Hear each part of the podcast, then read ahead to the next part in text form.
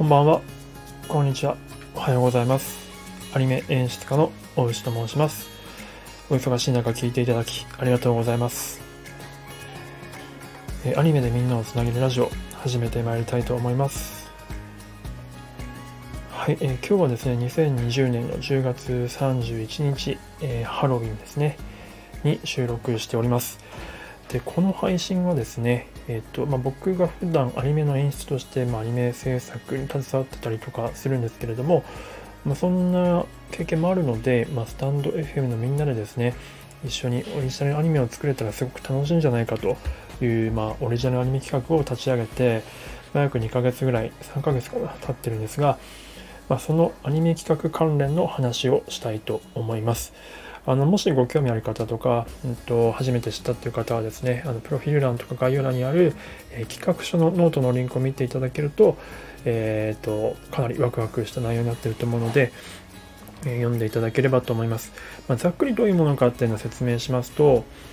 まあ、スタンド FM にはすごくたくさんの、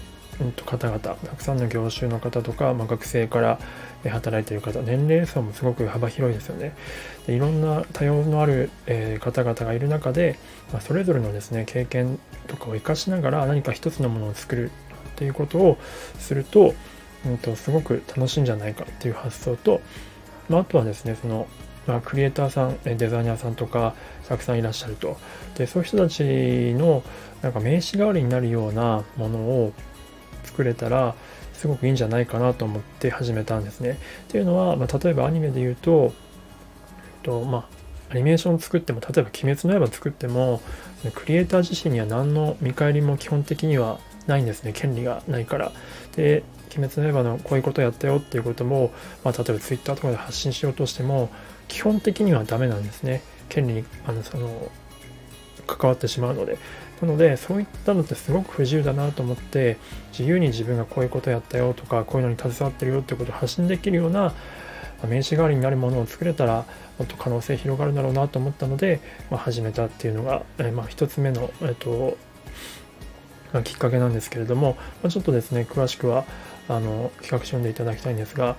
まあ、基本的にはあのスタンド FM の皆さんと一緒に盛り上げていきたいというような趣旨でやってます。で作品のテーマはやっぱりスタンド FM でやってますので声とか、まあ、音声コミュニケーションというのをあの一番最大のテーマにしてますので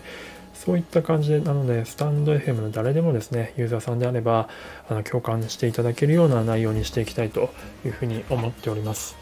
はい、でそんな中でですね今回は、うん、と今、うんと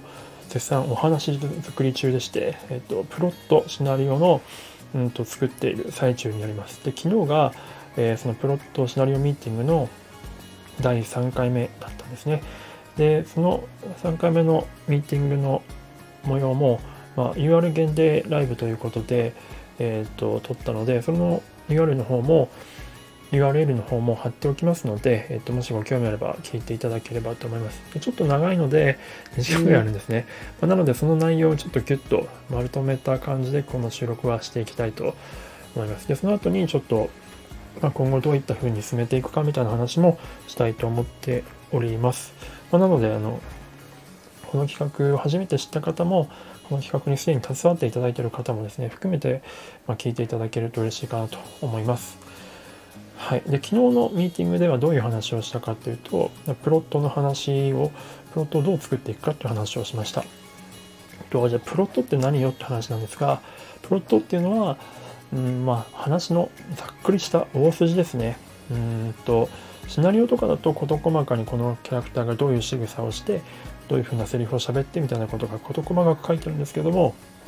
まあ、プロットはそこから大事な部分だけを抜き出して、まあ、要約したようなものざっくりした筋が分かるようなものっていうような感じのものです。でそれぞれをそれを、えっと、シナリオ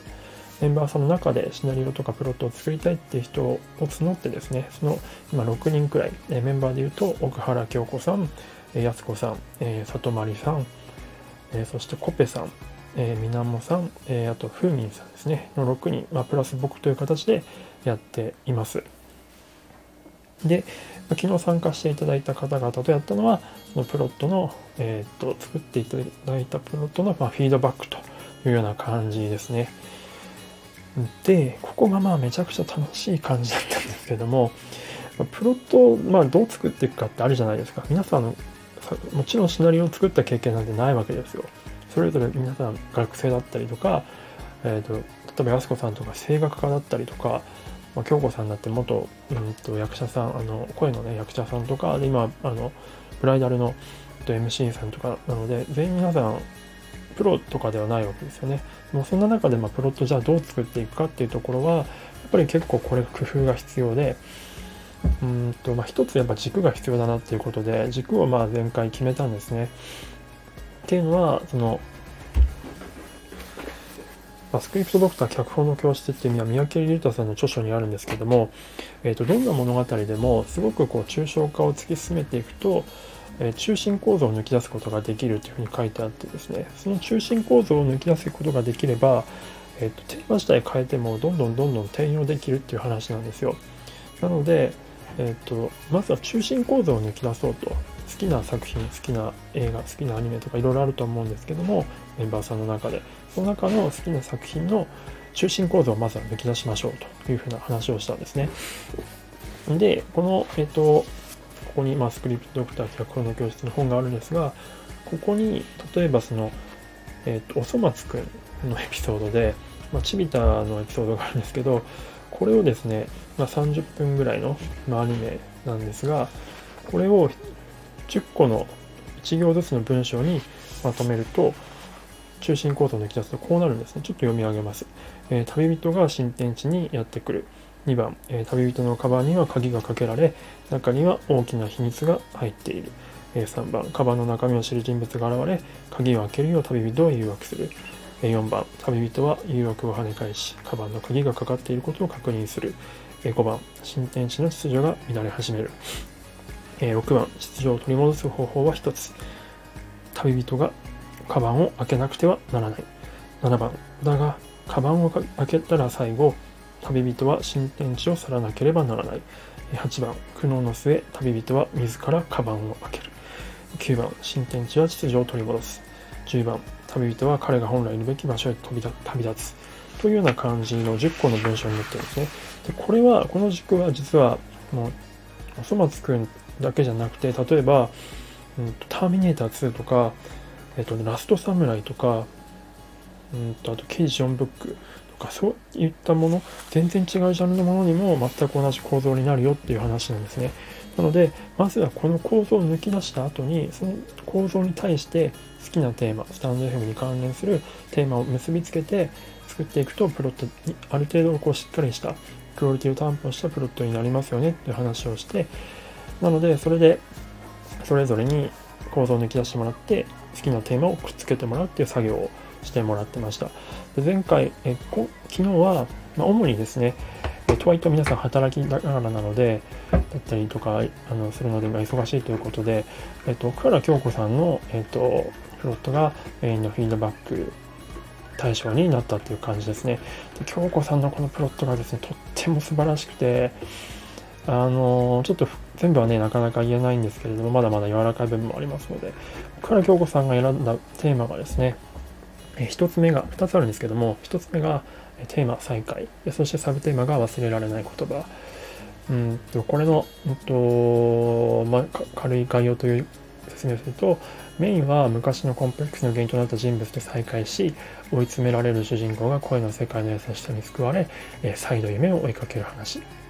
ね、現実世界でから、え恋の世界での再会をすると。でサブテーマとしては恋の世界で救われた印象的な人をくれた人と今度は現実世界で再会するというエンディングがあるとでこれは逆に恋の世界から現実世界での再会みたいな感じの流れになっている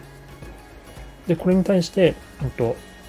京子さんは旅人のカバン先ほどのあのちびたのやつですねの中心構造をくっつけてプロットを書いてくださいました。これもめちゃくちゃワクワクする内容でした。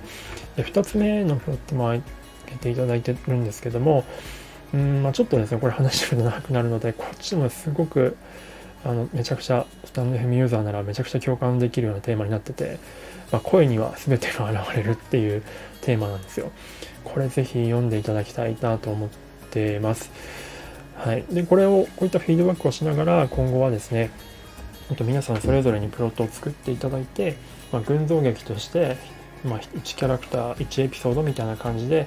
やっていこうかなと思ってます。でいずれあのその中から、まあ、1本、えーと、1つ目のものとして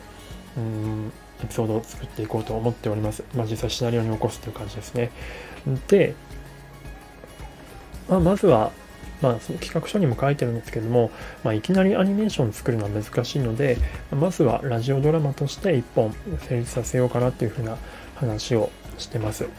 で、この中で、ラジオドラマを作っていく中で、できれば、うんと、スタンド FM のユーザー皆さんに関わっていただけるような余白を用意したいと思ってまして、実は、まあ、皆さんね、声をお持ちなので、配信者さんなので、